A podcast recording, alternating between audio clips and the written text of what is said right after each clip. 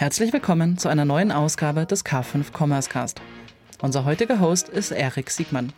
In seinem K5 TV-Format MCC, der Marketing- und Commerce-Chat, blickt er mit seinen Gästen auf die Seite des quantitativen Marketings und ergründet, wie Wachstum und Effizienz gesteigert werden können. Übrigens, alle MCC-Folgen findet ihr auch als Video auf k5.de. Mehr dazu in den Show Notes. Herzlich willkommen zum K5 Commerce Cast.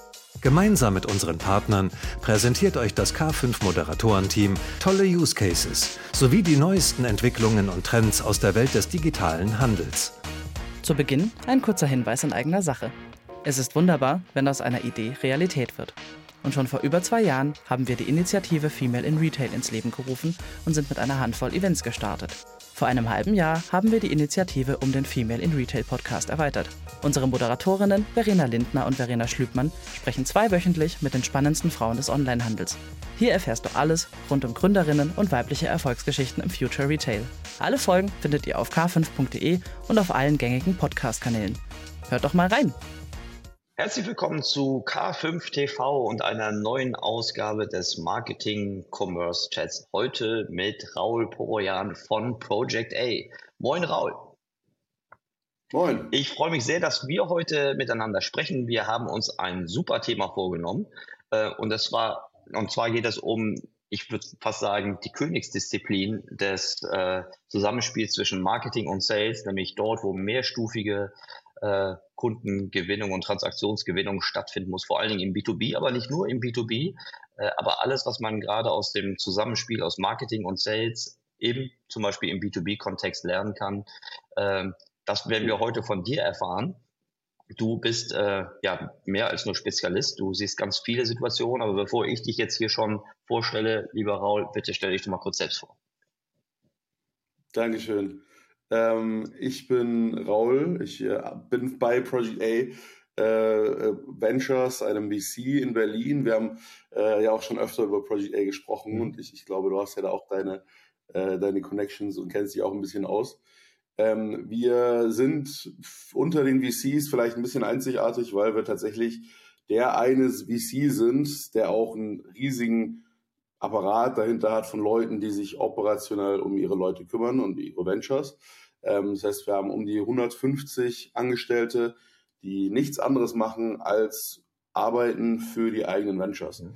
Und in diesem Bereich leite ich den Sales-Bereich. Mhm. Wir haben auch noch ein Marketing. Ich weiß, du hast mit Twingan vor kurzem erst gesprochen.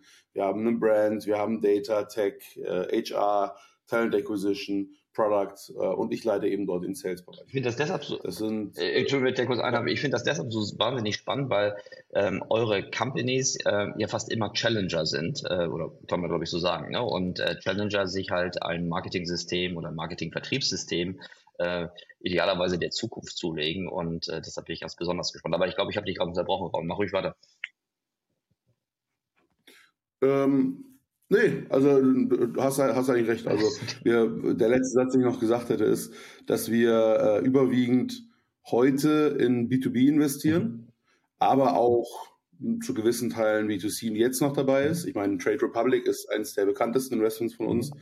Ähm, da waren wir sehr früh mit dabei. Das ist natürlich ein B2C-Play. Mhm aber auch vereinzelt noch andere Dinge und vor allem zu Beginn in den ersten Jahren war sehr viel B2C dabei. Okay. Ähm, auch das ist interessant, so ein bisschen wie die, wie die, wie die Karawane weiterzieht. Äh, B2C hat, glaube ich, die meisten Marketing-Vertriebsmodelle irgendwie im Digitalen geprägt. B2B kam so ein bisschen später dazu, könnte man fast sagen. Ähm, aber das ist ja gerade interessant, weil meinem Verständnis nach werden dort immer noch verhältnismäßig äh, große, mindestens Warenkörbe, aber auch tolle Kundenwerte und auch äh, gewisse Margen äh, aus Unternehmenssicht generiert. Ja, sicherlich in beiden Bereichen. Also ich meine, Warenkörbe kannst du ja nie im Vakuum betrachten, da sprechen wir auch nachher vielleicht mhm. drüber. Ähm, hängt ja immer davon ab, was du dafür zahlst, den Kunden zu bekommen und wie aufwendig ist es. Und mhm. dieses Verhältnis kann auch im B2C schon ziemlich attraktiv sein. Mhm. Wollen wir so, so als Einstieg, damit das so ein bisschen, bisschen greifbar wird, Kannst du uns mal so ein bisschen durchführen, was so typische Geschäftsmodelle sind, äh, wo du als Sales-Spezialist äh, mit dazukommst und wo du dann unterstützt? Aber nur damit wir so mal so einen Überblick kriegen, wenn wir von B2B äh, oder B2B-ischen Geschäftsmodellen äh, sprechen, was sind das für welche? Du hast jetzt Trade Republic als ein B2C-Geschäftsmodell äh, mhm. schon genannt, aber äh, sag doch, sag doch noch mal ein paar andere Beispiele, äh, die da so runterfallen, bitte. Ja, also ich glaube, Klassiker bei uns ist natürlich immer SaaS. Mhm. Ähm, das ist im B2B-Bereich ein schon recht weit erforschtes äh, Businessmodell. Mhm. Ähm, und auch da gibt es mittlerweile ja unterschiedlichste Variationen und da haben wir unterschiedliche äh, Player. Also von einem Paktum äh, bis zu neueren äh, Earlier Stage Investments ähm, wie einem Price Loop, einem Quicks äh, und ähm, noch viele, viele weitere, mhm. Ähm, die unterschiedlichste Lösungen bieten. Oder ein Dixa als eine SaaS-Lösung für Customer Service. Mhm. Ich glaube, das ist ähm, natürlich alles ein bisschen mit Abwandlungen, aber ein recht erforschtes Feld am Ende mhm. des Tages. Dann haben wir aber auch ähm, Plattform-Dinge wie äh, ich insbesondere zu Beginn meiner Karriere, Karriere habe bei Treatwell angefangen. Das ist auch eine Project A Company. Treatwell ist eine Plattform. Das ist ein Marketplace für ähm, körpernahe Dienstleistungen, Friseure, Spas, Waxing, Sauna, äh, kannst du online buchen. Mhm. Ähm, ist mittlerweile auch recht bekannt, gibt es auch in Deutschland. Ähm, das ist ein Modell. Ein anderes, äh, bei uns auch sehr äh, erfolgreich, ist sowas wie Sender. Das ist eine Logistikdienstleister oder eine Logistikplattform, wo Shipper und Sender, also sowohl die Leute, die was verschicken wollen, als auch die Leute, die was verschicken können für dich, zusammen verbunden werden. Und da ist natürlich auch ein sehr attraktives Geschäftsmodell dahinter. Mhm. Ähm, andere Dinge sind aber auch sowas wie, und das ist schon gar nicht mehr nur SaaS, äh, das ist äh, sowas wie ein Spriker, auch ein sehr bekanntes Venture von uns, ähm, die vielleicht nochmal mehr sind als einfach nur eine SaaS-Lösung, sondern vielleicht sogar eine ganze Ökonomie gebaut haben oder ein ganzes Ökosystem gebaut haben. Gerade Spriker ist hier natürlich im K5-Umfeld äh, super bekannt, aber da kann sich jeder, glaube ich, was drunter, drunter vorstellen, wie breit die Bandbreite von, von, von Plattformen und auch SaaS-Modellen ist. Wenn ich dir so zuhöre, dann fällt mir auf, dass diese Unternehmen alle gemeinsam haben, dass sie ein verhältnismäßig erklärungsbedürftiges Produkt haben und dass es dafür nicht, dass sie so komplex sind, dass man sie nicht einfach so, äh, unterstelle ich mal, ich kenne jetzt nicht alle SaaS-Lösungen, die du genannt hast, aber dass das nicht so einfach ist, dass ich mich da vollkommen im Self-Servicing irgendwie durchmode oder, das wäre jetzt meine These, dass wenn ich eine Unterstützung Sales oder äh, ein, ein niederschwelliges äh, Consulting habe, ähm, dass die Abschlusswahrscheinlichkeit dramatisch höher ist, als wenn ich den Kunden mehr oder weniger alleine äh, ausfummeln lasse. Ne? Oder äh, ist, vielleicht, vielleicht gehen wir mal so, so, so ein Funnel durch, damit auch diejenigen, die eigentlich aus dem B2C kommen, sich vorstellen können, wie so ein, wie so ein Funnel läuft, weil dann wird auch sofort deutlich, warum da jeder was von lernen kann der, dessen Produkte nicht einfach nur verglichen in Warenkorb gelegt werden können und durch den Checkout geprügelt werden können. Ähm, ich bin ja. sicher, dass, dass da für jeden was dabei ist, wo er denkt, oh, guck mal, da kann ich eigentlich mein Marketing und mein Sales-Prozess irgendwie noch ein bisschen effizienter machen. Wollen wir so irgendwie mal so einen, einen, einen typischen rausgreifen, der vielleicht einfach ist, was ich weiß nicht, ob du ein Plattformbeispiel oder ein SaaS-Beispiel, musst du jetzt auch keinen Namen nennen, aber einfach nochmal sagen, dass du sagst, welches Geschäftsmodell und wie eigentlich der typische Funnel aussieht. Ja, also zu deinen Worten, ja, es wäre natürlich schön, wenn das äh, alles Self-Service wäre und es wirklich so einfach klappen mhm. würde. Ähm, die Wahrheit ist auch in egal welchem Modell, ob es auch ein, ich sage mal, sehr weit verbreiteter Begriff heutzutage ist, Product-led Growth, mhm. äh, auch in dem Bereich ähm, brauchst du immer mehrere Dimensionen. Mhm. Und ähm, die Gründe hast du gerade schon ein paar angesprochen. Mhm. Äh, und du brauchst auch eine Orchestrierung über den Funnel hinweg. Und ein Klassiker ist im SaaS-Bereich, ja, und ich glaube, das ist jetzt nicht eine Company, aber das ist sehr modellierend mhm. für viele SaaS-Companies von uns, aber auch da draußen, mhm. ähm, ist, dass du einen äh, Multi-Stage-Approach äh, hast. Also du, du gehst durch ähm, verschiedene Abteilungen durch, die äh, diesen ersten Leads, beziehungsweise zu Beginn vielleicht noch vor einem Lead erstmal den rohen Datensatz bearbeitet, weiterreicht, ähm, den weiterqualifiziert, eine Demo macht und irgendwann äh, abschließt. Mhm. Und da würdest du dann Stages durchgehen im klassischen Sinne wie äh, MQL, also ein Marketing Qualified Lead, mhm. der sich dadurch auszeichnet, dass du sagst, ähm, wir haben die Grunddaten über diesen Kunden und der hat erstmal ein grundlegendes Interesse mhm. und jetzt reichen wir den weiter. Das wird meistens von Marketing produziert über White Paper, Downloads, äh, Sign-ups, äh, klick hier und ruf mich an. Mhm. Ja. Dann wird der weitergereicht an den Sales. Dann hast du ein SQL, der erzeugt wird. Ein SQL ist ein Sales Qualified Lead. Mhm. Also das Gegenstück dazu. Mhm. Da wird der Kunde dann angerufen, ein bisschen besprochen. Ähm, ein Klassiker hier wäre, dass man ihn nach Band qualifiziert. Äh, und auch das, das hört sich alles total kompliziert an, aber im Grunde geht es darum, äh, hat der Kunde Budget Ja, das ist das B, mhm. hat der Autorität, mit wem müssen wir da sprechen.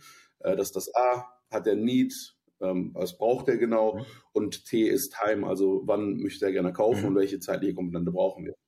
Dann sammelst du diese Informationen und gibst die vielleicht wieder an jemand anderen weiter, der dann eine Demo mit ihm macht und weiter in die Verhandlungen tritt, vielleicht sogar noch eine Demo macht, vielleicht sogar rüberfährt zu den Kunden und dann den Kunden hoffentlich äh, erfolgreich abschließt. Mhm. Das war eine sehr simpler Funnel. Man kann auch unterschiedlichste Dinge noch hinzufügen, mhm.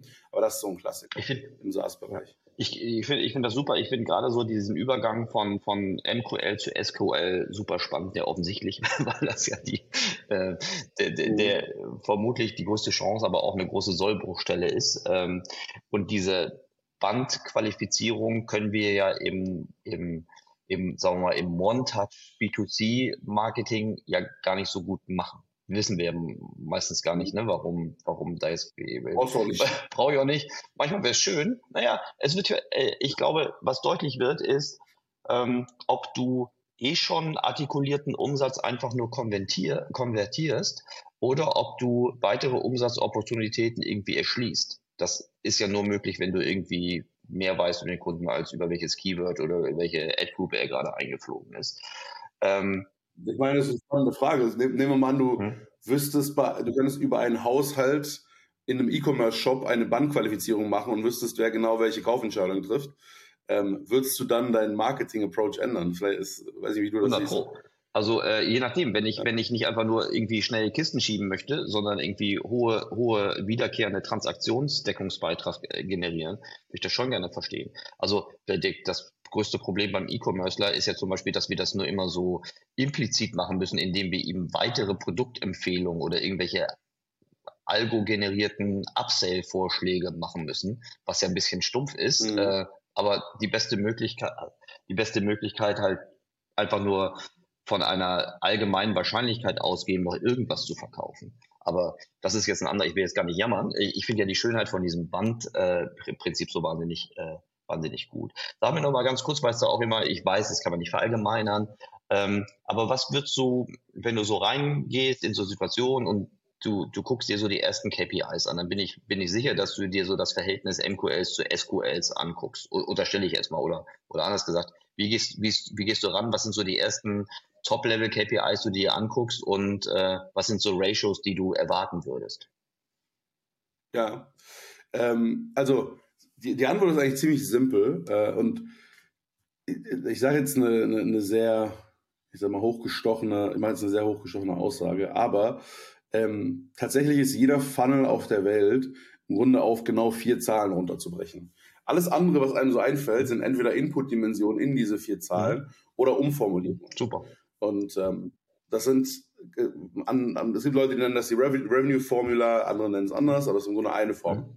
Und diese vier Zahlen sind Conversion Rate, mhm. also wie äh, bringe ich, äh, wie viele bringe ich von Punkt A zu Punkt B? Das ist im Marketing offensichtlich natürlich auch weit verbreitet. Mhm. Ähm, ist auch eine der wichtigsten Zahlen natürlich. Conversion Rate. Und es ist in Sales genauso. Ja? Wie viele bringe ich von einem SQL zu einer Demo und von einer Demo zu einer Verhandlung und so weiter und so mhm. fort.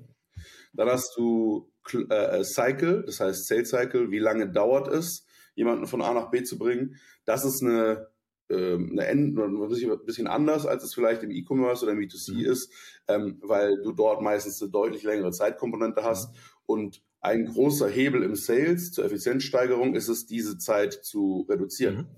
Das heißt, das ist der zweite Hebel, Sales Cycle, wie lange dauert es. Mhm. Das dritte ist, wie groß sind die durchschnittlichen Warenkörbe? Äh, hier hast du unterschiedlichste Steuerungsmittel und ähm, der, ich sage mal, je nach auch Segment kannst du unterschiedlich angehen. Äh, manchmal hast du verschiedene Modelle deines Tools. In SaaS hast du Premium, Enterprise und vielleicht auch Basic.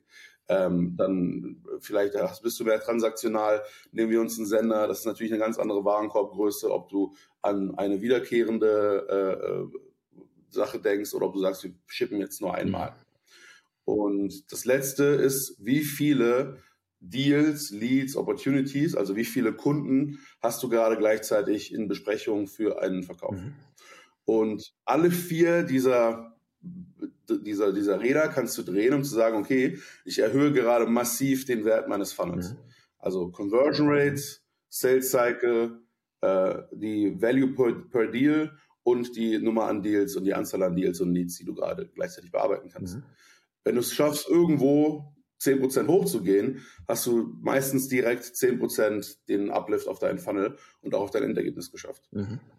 Ich, ich denke, die, die letzte Zahl, also die Anzahl der Leads, das ist ja rein von der Prozesskette, stehen die ja trotzdem vorne. Ne? Ähm, also das ist im Grunde die Kapazität, wie breit deine, deine Pipeline ist, weil du im Grunde dort Kapazitätsbeschränkungen hast, ne? weil du sie anfassen musst und sie nicht einfach nur durch. Ja.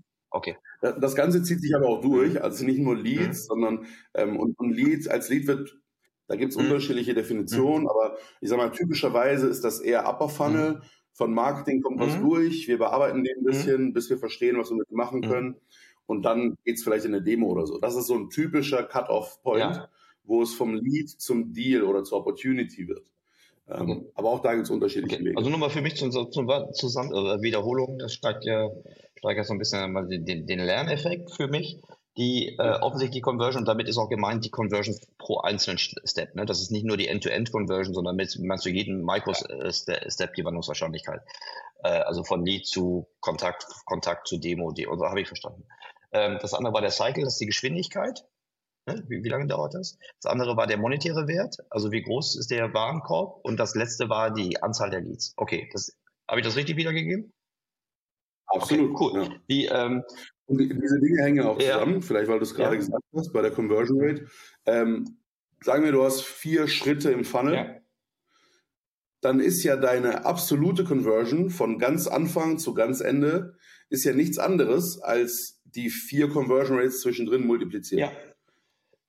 Ist ja auch im Marketing ja, genauso. Ja, genau. Beim Sales Cycle ist es genauso. Ja. Die gesamte Sales Cycle Dauer von Beginn zu Ende ist ja nichts anderes als die vier einzelnen Sales Cycle addiert. Ich finde ich finde das super. Ich mag auch die Klarheit. Äh, also ich weiß jetzt schon, ich könnte, also von mir aus könnten wir eigentlich aufhören, weil ich habe jetzt schon richtig viel gelernt, aber ich glaube, es geht noch weiter. Das, ich, was sind die Variablen? Was sind die Variablen, die ich als als irgendwie B2C dominierter äh, Mensch irgendwie nicht so drauf habe? Ist die ist die ist die Cycle und die, ähm, die Volumenfrage vor allen Dingen dort, wenn sie mich limitiert. Ganz, ganz früher gab es sowas wie Session-Limitierung, das waren also Geschichten aus den frühen 2000ern. Ähm, aber ich weiß ja auch aus diesen SaaS-Prozessen, dass wenn du nicht die Möglichkeit hast, deine Leads schnell nachzuqualifizieren, kappa-mäßig, mhm ähm, ist kein Wunder, dass deine CR dann abrauscht, weil ähm, die Conversion-Wahrscheinlichkeit von Schritt, egal zu welchem Schritt, die wird ja nicht besser, wenn man liegt, ohne dass was passiert, länger liegen lässt. Ne? Ähm, und das, und das ist, das ist, das sind Variable, äh, Variablen, die wir im, im B2C selten sehen. Dass wir deshalb, ne, also wir kennen das, wenn die Transaktion schon gelaufen ist, ne, wenn die Liefergeschwindigkeit, wenn äh, Nachlieferung, Nichtlieferung, sowas Retouren äh, Zeugs. Okay, äh, richtig gut. Die, ähm, und, ja. um da nochmal einen Punkt hinzuzufügen, mhm.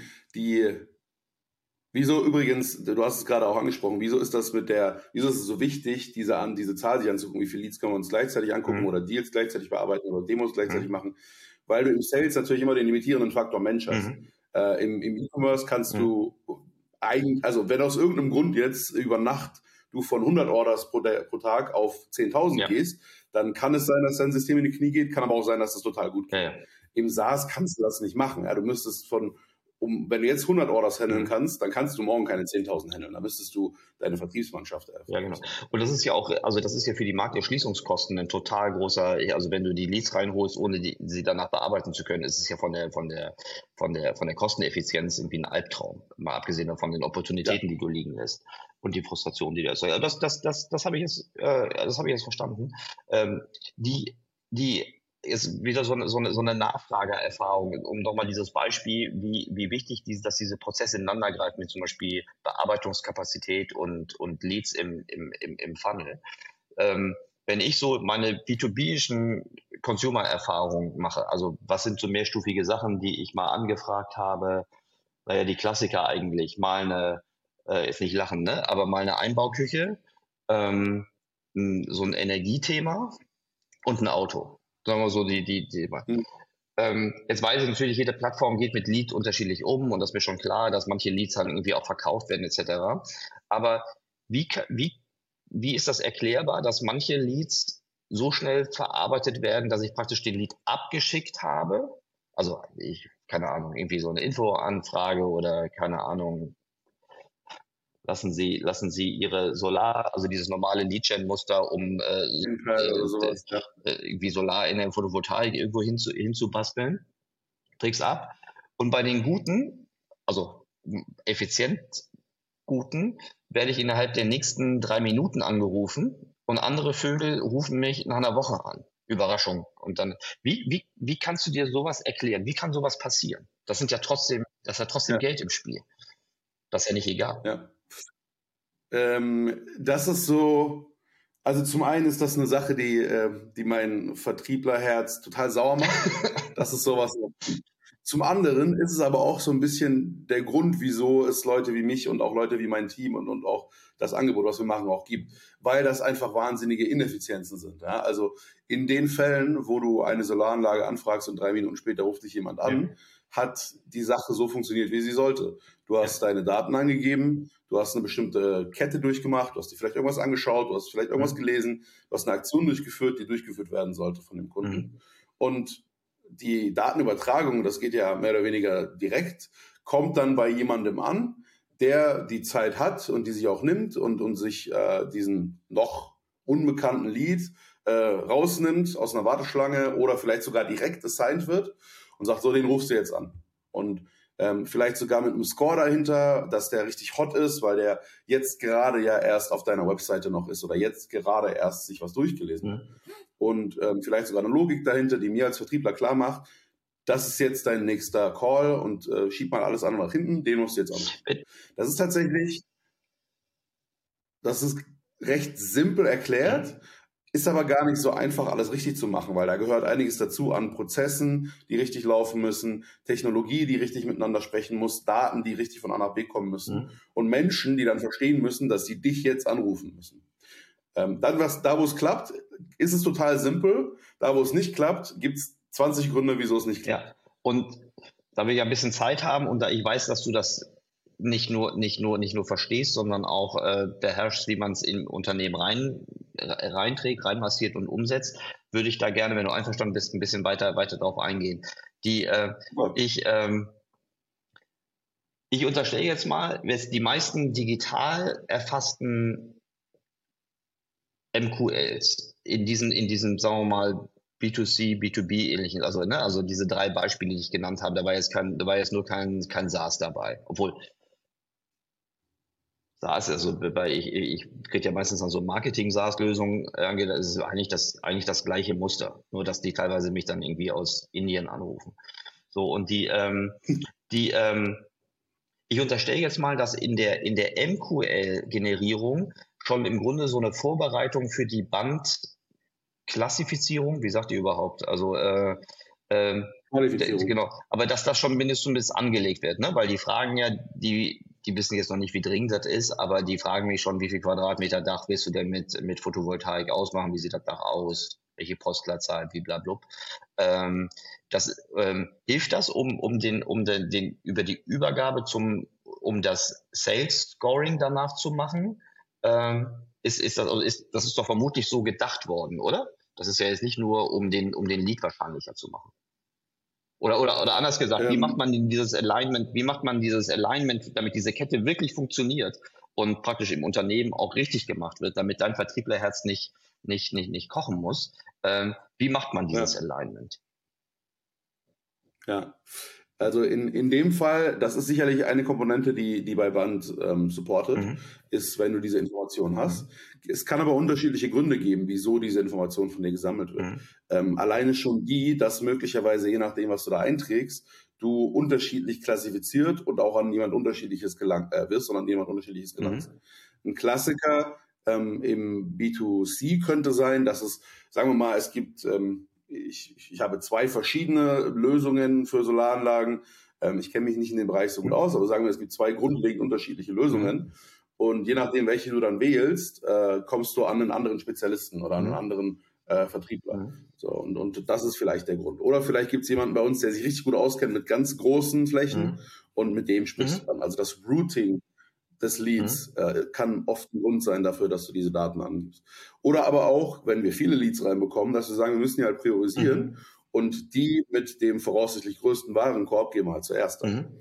Ähm, das wäre wär so ein Klassiker. Das Routing, Aber, wenn ich gedacht das Routing muss also nicht nur äh, rein Sales abhängen, sondern es kann, das ist so eine Art von Skill-Level und, und Produktklassifizierung, äh, die dann stattfindet, richtig? Ja, okay.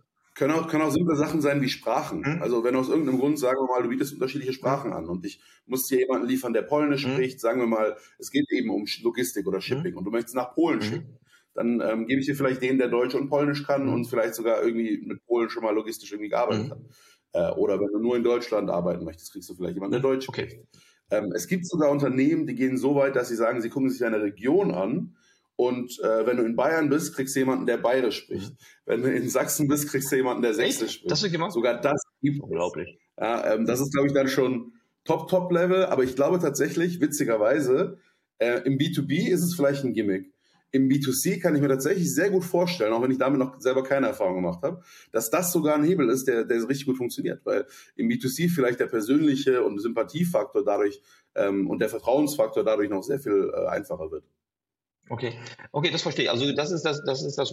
Vielleicht müssen wir noch mal einmal die, ähm, um um diese Sales Alignment noch mal noch mal durchzugehen, die ähm, die, die Bandmethode ähm, noch einmal noch einmal kurz noch mal runterbrechen, so wie wir gerade eben die die die vier äh, Meta-KPIs äh, runtergebrochen haben, nochmal noch mal, noch einmal kurz durch, durch, durch, durch Band durchgehen. Also ähm, du kannst es besser, ne? B steht für Budget, das ist im Grunde die, das ist wieder die monetäre Dimension. Ne? Autorität steht für, mhm. hat er eine Ansage oder die, also ist das Entscheider, Entscheidungsunterstützer etc. Ne?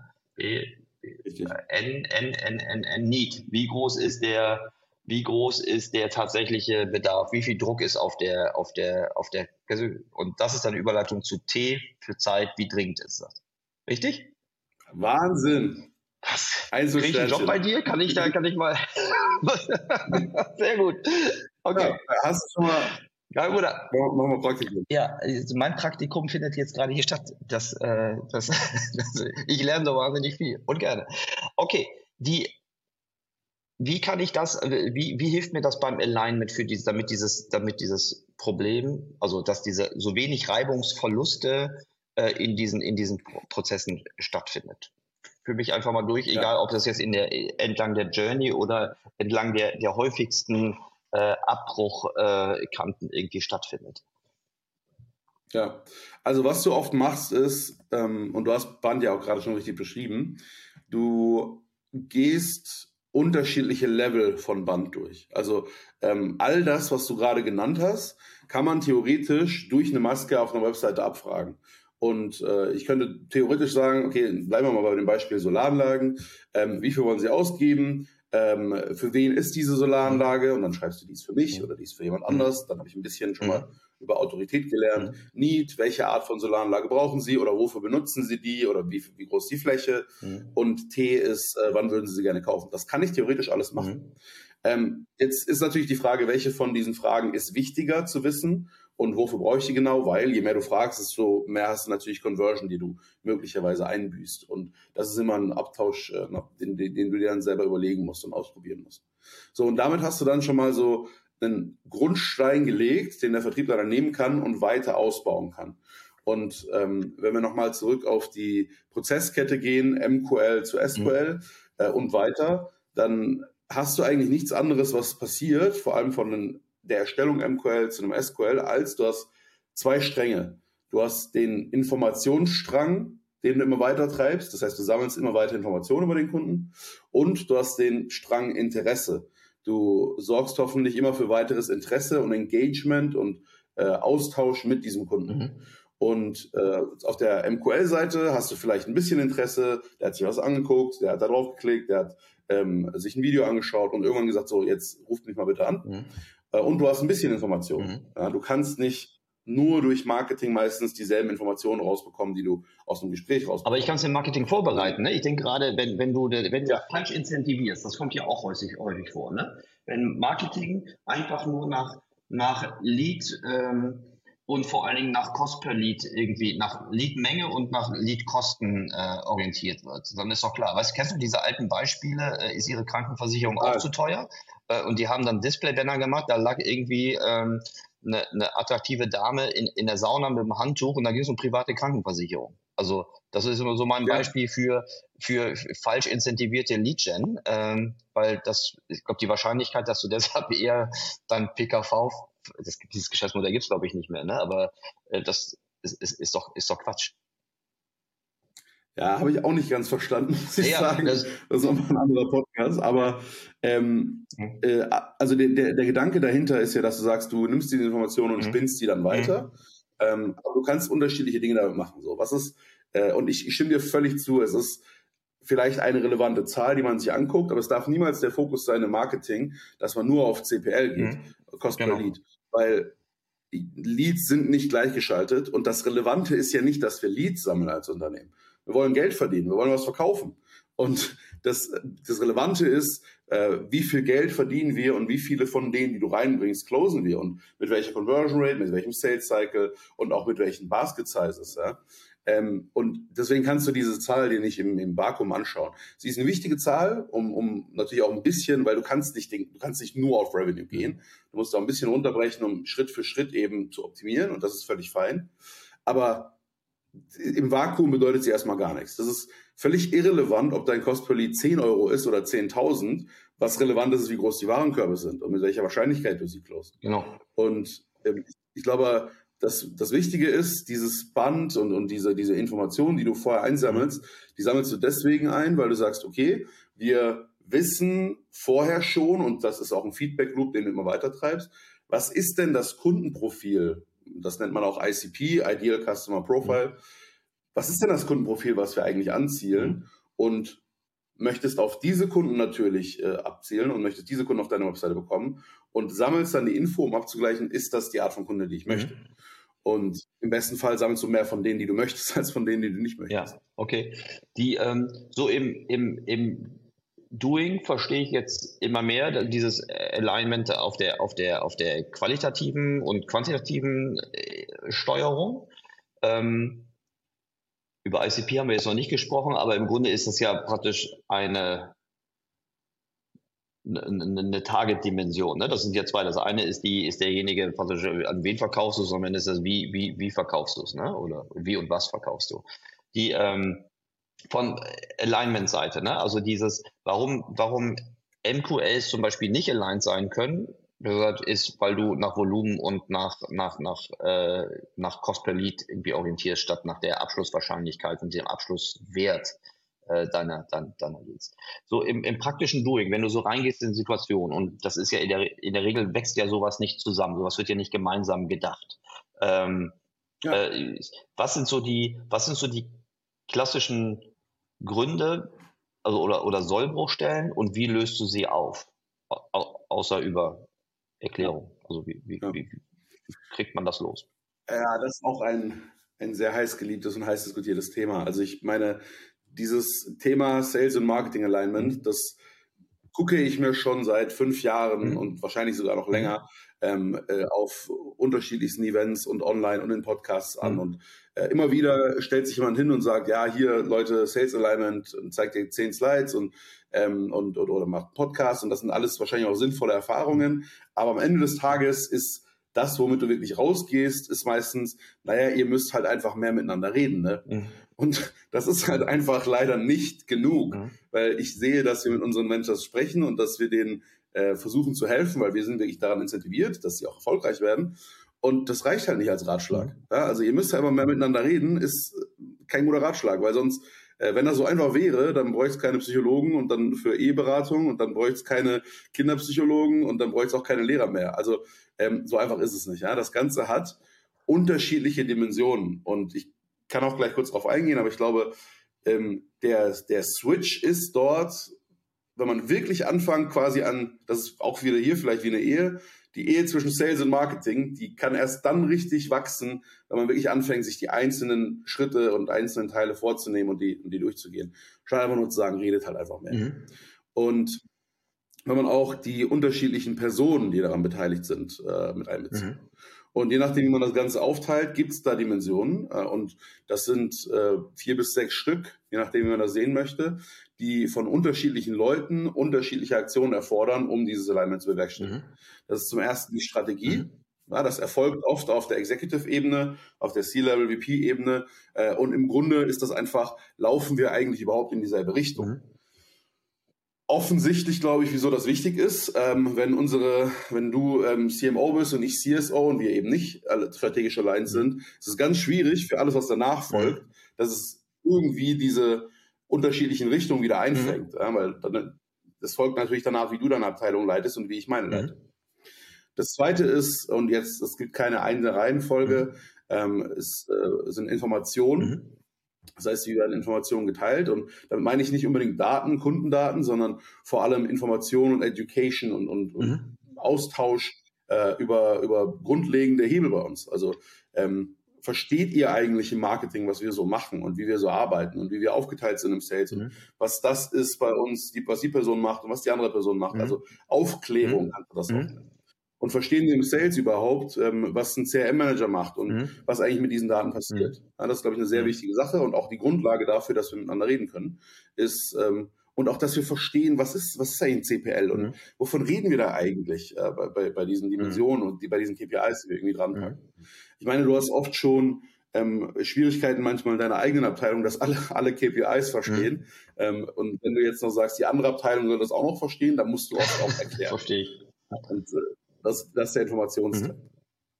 Der dritte Teil sind, äh, ist der persönliche Teil. Äh, das heißt, äh, im besten Fall schaffst du es, dass Sales und Marketing persönlich auch besser zusammenkommen. Ähm, und das hat ganz simple Dinge wie, die müssen halt mal ein Bier zusammen trinken. Mhm. Na, die müssen sich halt leiden können. Das ist das Sprechen. Und jetzt, jetzt, jetzt gilt das Sprechen, ne? Das ist der, ja. okay, verstehe ich. Mhm. Ja, also die müssen sich ja leiden können, ne? die, die müssen halt miteinander sprechen mhm. können und ähm, sie müssen auch so ein bisschen verstehen, wie die anderen ticken, damit sie eben wissen, wie sie aufeinander zugehen müssen. Also ich glaube, ich brauche nicht erklären, wieso das Persönliche wichtig mhm. ist, aber es ist, glaube ich, offensichtlich, wenn du möchtest, dass Leute zusammenarbeiten, musst du es auf eine persönliche Ebene ja. bringen. Ähm, das vierte sind Prozesse, das heißt, es braucht prozessuales Alignment von Sales und Marketing. Ähm, ganz simple Dinge wie äh, in der, im besten Fall schaffst du es, dass du einen Funnel hast, in dem du denkst. Ja, du hast nicht, du hast nicht zwei Funnel, wo Marketing beim MQL erst aufhört, überhaupt äh, beim MQL aufhört zu denken und SQL dort überhaupt anfängt, sondern du hast einen, einen gesamten Funnel, der zusammen gedacht und auch zusammen verstanden wird, wo dann ein Salesmensch auch sich mit überlegt, hey, wie können wir vielleicht die MQLs-Qualität verbessern und wie kann ich Marketing dabei supporten mhm. und umgekehrt. Mhm. Vielleicht sogar eine Welt, in der beide äh, auf dieselben Zahlen incentiviert mhm. werden. Auch das gibt es und auch das kann sehr gut funktionieren. Und zwar auf Revenue insgesamt. Und dann gehst du weg davon, dass Vertrieb, äh, dass, dass im Marketing nur auf CPL incentiviert mhm. wird, sondern vielleicht sogar auf die Revenue dabei rauskommt. Okay. Das fünfte ist Technologie. Ich glaube, das ist recht offensichtlich. Also welche Technologien benutzen die beiden Abteilungen und äh, alle Beteiligten und wie sprechen die auch miteinander? Und da gibt es unterschiedlichste Schwierigkeiten, um auf dein Beispiel zurückzugehen. Wieso kann es so lange dauern, dass äh, deine Anfrage für eine Solaranlage bearbeitet wird? Das kann ganz simpel alleine schon an Technologie liegen. Ja, kann es vielleicht sein, dass dein Lead in HubSpot ankommt, im HubSpot mhm. Marketing, das ist eines der prädominanten Marketing-Tools, mhm. und von dort erstmal nach Salesforce rübergespielt werden muss, was ein äh, vorherrschendes Sales-CRM mhm. ist. Dann kann das sein, dass dieser Sync zwischen den beiden Tools vielleicht nicht äh, äh, ständig passiert, sondern dass der ähm, vielleicht nochmal irgendeinen Loop dazwischen mhm. hat. Äh, oder dass vielleicht nicht alle Daten so rübergegeben werden, wie sie sollten. Mhm. Oder dass der Sync einfach generell nicht gut gebaut ist. Das kann unterschiedliche Gründe haben. Mhm. Und vielleicht hat der Vertriebler diesen Lead ihn erst acht Stunden später überhaupt vorliegen und dann ist es schon zwei Uhr ah, nachts. Okay. Äh, und mhm. dann muss du wieder einen Tag warten. Ja, also dieser simple Loop, so simpel der sich anhört, das ist, äh, wo Technologie von Marketing und Sales allein mhm. wird. Dieses Setup, dieses Setup aus, aus HubSpot und Salesforce sehe ich erstaunlich oft. Das, entweder liegt das jetzt nur praktisch am, am, an, an unserem Ausschnitt, äh, in welche, welche Situation wir reinlaufen, aber das Gefühl, das ist so die häufigste Kombination. Also es gibt Unterschiede, es gibt natürlich schon viele sehr, sehr unterschiedliche Kombinationen, aber genau wie du sagst, äh, HubSpot für alles, was eher marketingorientiert ist, also Offsite draußen bis zum, bis zum Onsite und mhm. ab Onsite in die eigenen ähm, Datenwelt und, und Prozess, in die interne Prozesswelt ist dann häufiger Salesforce. Selbst bei kleineren bis mittleren Unternehmen mittlerweile, wenn vor fünf Jahren eigentlich nur die, die, die größeren budgetstarken Unternehmen Salesforce intern hatten. Äh, oder die älteren sowieso. Ist, ist, das, ist, das, ist, das, ist, ein, ist das ein typisches Setup?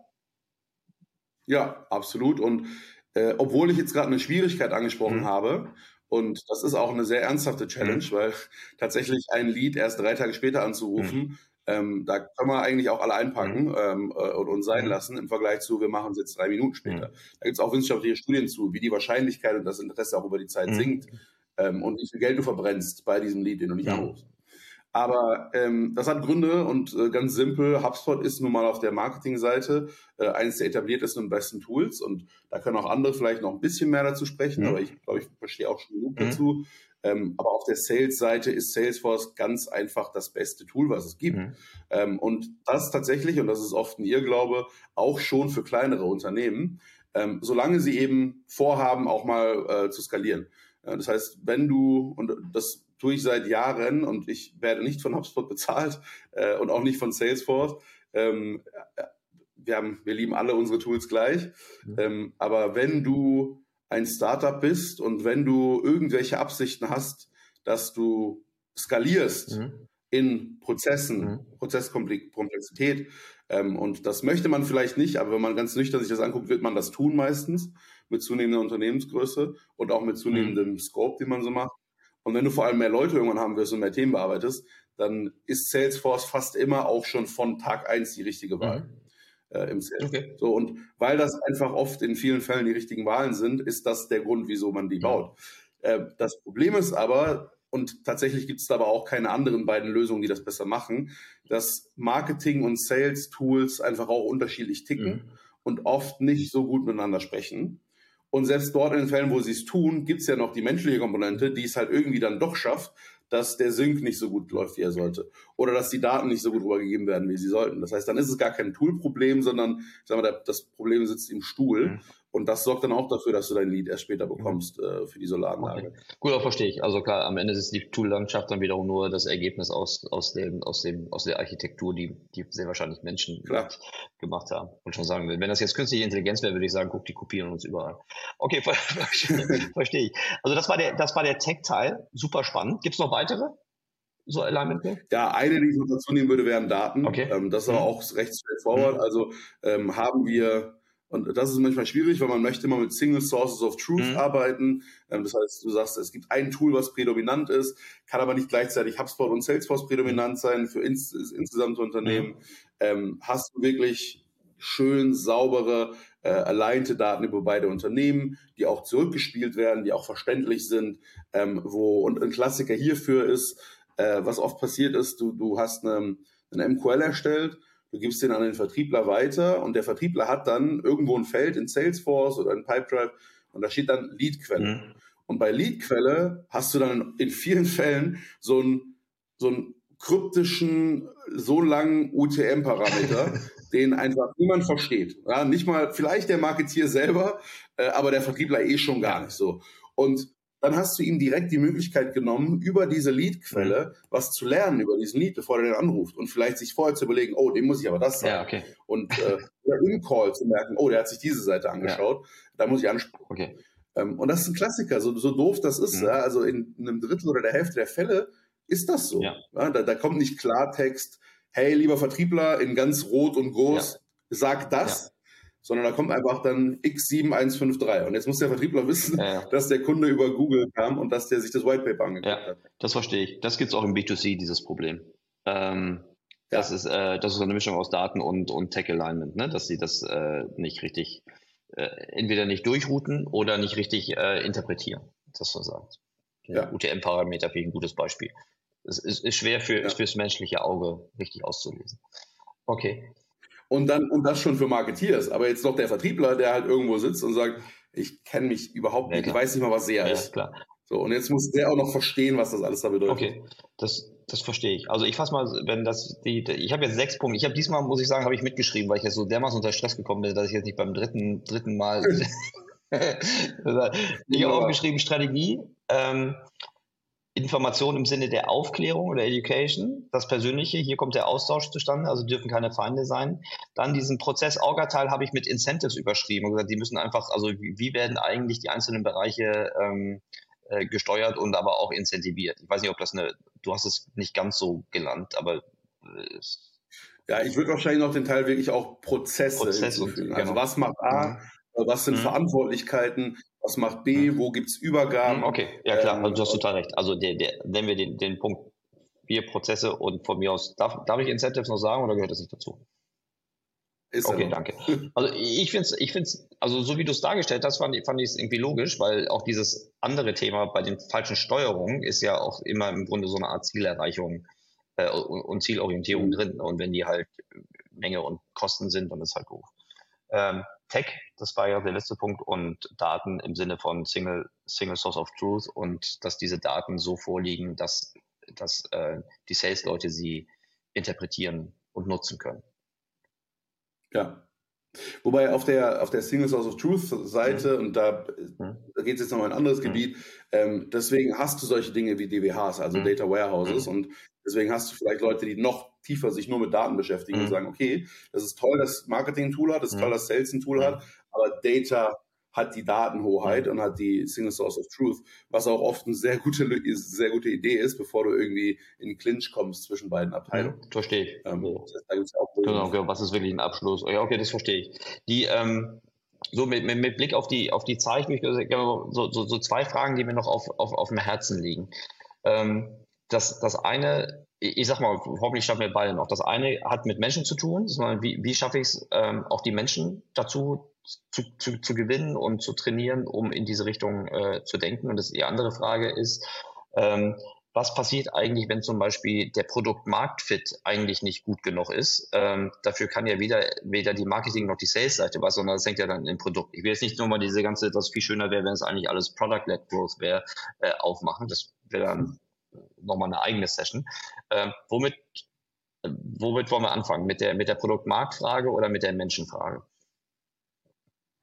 Äh, ich fange mal gerne mit der Menschenfrage mhm. an, weil die zuerst gestellt Okay, wie kriege ich, wie krieg ich ja. die richtigen Menschen dazu, mich hier zu unterstützen oder wie, wie kann ich trainieren, weiterentwickeln und motivieren? Ja, also ich glaube, die, die, die, das hängt nochmal den Punkt runter, wie schaffst du das eigentlich, dass diese sechs Dimensionen allein mhm. werden? Und ich habe gesagt, unterschiedliche Leute haben unterschiedliche Aufgaben. Mhm. Ähm, und das ist nicht nur Aufgabe von einem C-Level oder Executive. Mhm. Und eine sehr zentrale Person ähm, oder zwei sehr zentrale Personen sind die Revenue Ops Menschen. Mhm. Und Revenue Ops ist Marketing Ops, Sales Ops und CX Ops, also Customer Success oder Customer mhm. Service Ops. Und das sind ähm, ganz simpel äh, Nummer eins äh, sind das äh, die, die Leute, die sich eben um diese Dinge kümmern in ihren eigenen Abteilungen. Und nehmen wir mal an, du hast eine Marketing-Ops-Person und eine Sales-Ops-Person, dann müssen die sehr viel für dieses Alignment sorgen. Das heißt, wenn du, die, wenn du dich fragst, wer alleint denn eigentlich die Technologie und die Daten zwischen Sales und Marketing, mhm. dann sind das diese Menschen. Mhm. Wer bespricht denn die Prozesse zwischen Sales und Marketing, dann sind das auch diese Menschen. Mhm. Weil die Executives werden es nicht tun. Ja? Also nicht, dass sie es vielleicht nicht könnten, aber haben, das ist nicht das, die Ebene, auf der die sich bewegen. Mhm. Und ähm, dasselbe gilt auch fürs äh, persönliche Level. Und äh, Hebel, die man da hat, sind natürlich soziale Dinge, die man irgendwie zusammenbringt. Das kann vielleicht auch noch ein Ziellevel machen. Das kann ein Umfeld sein, wo man Leute zusammenpackt. Das können aber auch Dinge sein wie Trainings, Coachings, die man zusammenbringt. Äh, und, und das ist eine starke Ebene von, von Sales Ops oder Revenue Ops. Äh, insgesamt ist, dass du sagst, wir machen Enablement, wir ähm, bauen ähm, Formate, in denen wir irgendwie Austausch zusammengestalten. Wir organisieren vielleicht Events, wo wir Leute zusammenbringen und vielleicht sogar ein bisschen Spaß und ein bisschen Arbeit irgendwie kombinieren. Mhm. Ähm, wir schaffen es aber auch, Verständnis füreinander zu schaffen über unterschiedlichste Kanäle, wie eben kleinere Felder, Education, äh, aber auch eben ja, ganz normalen Austausch. Ich glaube, mhm. das, das ist meistens ähm, vielleicht gar nicht so kompliziert. Äh, wie gesagt, nach einem Bier oder zwei hat sich oft vieles gelegt und auch Berührungsängste mhm. gehen dann so ein bisschen okay. weg. Okay. Super, super, super klar, entspannt. Also Revenue Ops allein dazu könnte man nochmal, also für alle, die jetzt auch nicht von morgens bis abends ja. über, über äh, äh, SaaS und sonstigen eher B2B-ähnlichen äh, Marketing-Vertrieb-Themen äh, nachdenken, darüber könnte man nochmal eine eigene Folge machen. Äh, aber damit. Ich halte die auch für ziemlich wichtig, weil ich glaube, dass in, ich glaube, ich lehne mich gar nicht zu weit raus, ähm, dass in neun von zehn Fällen das wahrscheinlich der differenzierende Faktor ist, den man im Vertrieb und auch im Marketing vielleicht noch nicht auf dem Schirm hatte, den man eigentlich unbedingt gestern schon hätte mhm. haben müssen ähm, und gerade deutlich Effizienz liegen lässt, die eigentlich jemand gerade mhm. herstellen könnte. Macht Sinn. Aber das baut dann gut aufeinander auf. Dann haben wir heute über die, die äh, schwerpunktmäßig über die Alignment-Frage gestellt und über die Zieldimension. Und dann machen wir danach die, die Orga-Fragen äh, vertiefer, wenn du, wenn du, wenn du Lust hast. Die ähm, ja. zu, zu, zum Produkt äh, zum Produktmarktfit oder zu, zu, zur Produktwettbewerbsfähigkeit. Ähm, das schönste Setup hilft doch nicht, wenn das Produkt einfach nur unter den Möglichkeiten bleibt, oder? oder den. Klar, also äh, ja, also du kannst natürlich zu einem gewissen Maß kannst du noch ähm, auch aus einem nicht perfekten Produkt noch ein bisschen mehr Revenue rausholen. Mhm. Die Frage ist natürlich, wie sticky ist dieser Revenue mhm. und wird insbesondere bei wiederkehrenden Warenkörben dieser Kunde auch bleiben oder wird er vielleicht nach dem ersten Jahr dann sagen, sorry, mhm. also das ist nicht das, was ich erwartet mhm. habe. Ähm, und was du leider oft im Startup ja machen musst, ist, du musst den Kunden erstmal holen und dann hinterher rennen und dafür sorgen, dass das Tool den Erwartungen auch entspricht, damit der dann nach einem Jahr sagt, ja, eigentlich ist das auf dem richtigen Weg. Das ist das, was ich gerne hätte. Also du hast natürlich nie alles, was du gerne hättest. Mhm. Also ich glaube erstmal diese Ausrede, ähm, das Tool kann aber nicht alles, was die Kunden wollen, deswegen kann ich nicht mhm. verkaufen. Das, das mhm. würde ich nicht zählen okay. lassen. Ja, weil verkaufen schon und man muss halt eben auch so ein bisschen darauf vertrauen. Ich meine, ähm, Rainer, äh, Managing Director von Project A, auch mit dem hast du schon gesprochen, mhm. der sieht das immer, der hat immer den Vergleich von einem, von einem Fußballteam. Ja? Mhm. Ähm, wenn bei einem Fußballteam der Stürmer nach vorne rennt, dann kann der sich nicht die ganze Zeit umdrehen und sagen, oh, aber ihr seid nicht schnell genug gerannt mhm. und ähm, ihr, keiner spielt mhm. Pass, sondern der muss einfach Kopf runter nach vorne durchrennen mhm. und seinen Job machen mhm. und im richtigen Moment kommt dann irgendwo der Ball her und dann köpft er dieses Ding rein. Ähm, und, und der kann sich nicht die ganze Zeit beschäftigen, was andere machen und die Pässe für die anderen spielen. Ja? Und so ähnlich ist es im Sales und Marketing. Man muss manchmal auch einfach losrennen und sagen, Produkt muss dann halt den Job machen. Okay, verstehe ich. So. Ja. Kann man das aber irgendwie unterstützen, und das habe ich jetzt nochmal mhm. so gesagt, das mit nicht als Ausrede mhm. zählen, kann man das aber unterstützen und kann man in diesem, in diesem, äh, in diesem Ding auch irgendwie seine Rolle spielen? Absolut. Also Product Market Fit ist keine, so wie wir sie definieren und so wie ich es auch hart definiere, ist keine Produktübung. Also Product Market Fit ist nicht die Aufgabe von Product. Meiner Ansicht nach ist Product Market Fit die Aufgabe und eine der zentralen Aufgaben vom Gründer. Weil Product Market Fit bringt ja zwei Dinge zusammen. Zum einen das Produkt und zum anderen den Market. Mhm. Und dann kommt noch eine zweite Dimension rein, das ist nämlich der Go-to-Market. Mhm. Das ist, wie bringst du denn dein Produkt eigentlich an den Markt und, äh, und vielleicht wie bringst du deine Produkte an die Märkte. Okay. Und das ist ja absolut, was Sales und Marketing macht. Mhm. Und das sind zwei Feedback-Loops, die man zusammenpacken muss, damit daraus ständig besserer Product Market Fit mhm. wird. Das heißt, wenn du, wenn, wenn du sagst, ähm, und, und da glaube ich auch hart daran. Also, wenn du sagst, Sales und Marketing beschweren sich über schlechten Product Market Fit, dann sage ich aber, Sales und Marketing ist die Hälfte von Product Market Fit. Die sind halb verantwortlich dafür. Das heißt, du beschwerst dich darüber, dass du deinen Job scheiße Also, weil wenn du, wenn, wenn, wenn Product Market Fit nicht stimmt, dann bist du die Person oder vielleicht auch durch den Marketier, der, der das verstehen muss und das so systematisch an Produkt rübergeben muss, dass sie was damit anfangen können. Ähm, Produkt kann nicht im Vakuum durch ein bisschen Research ein, ein geiles Produkt bauen. Das funktioniert nicht. Du brauchst das Marktfeedback. Du brauchst systematische Erfassung von äh, Gesprächen und Feedback, sodass du die rübergeben kannst, sodass du sagen kannst, daran hat es gescheitert, hier fehlt die Sprache, das ist die Einstellung. Und das kann man, wenn man es gut macht. Ja, Finde ich, finde ich eine super gute Beobachtung, ist ja schon auch fast ein Appell.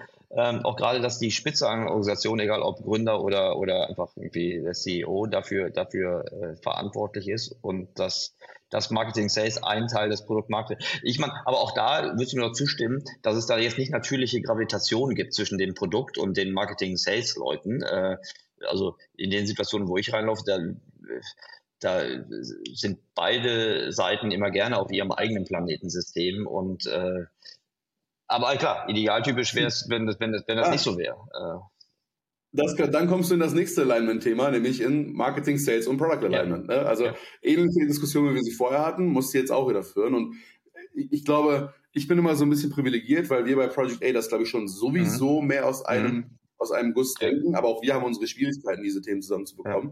Ja. Ähm, als Unternehmer hast du vielleicht ein größeres Problem, weil du sagst, ich habe den Produktmenschen und den Marketingmenschen, die kommen aus völlig unterschiedlichen Welten und jetzt möchte ich irgendwie zusammenbringen. Ja. Aber auch das kriegt man eben hin, wenn man das Problem runterbricht und wenn Menschen Arbeit tun, damit dieses Problem dann und diese einzelnen Probleme dann behoben werden.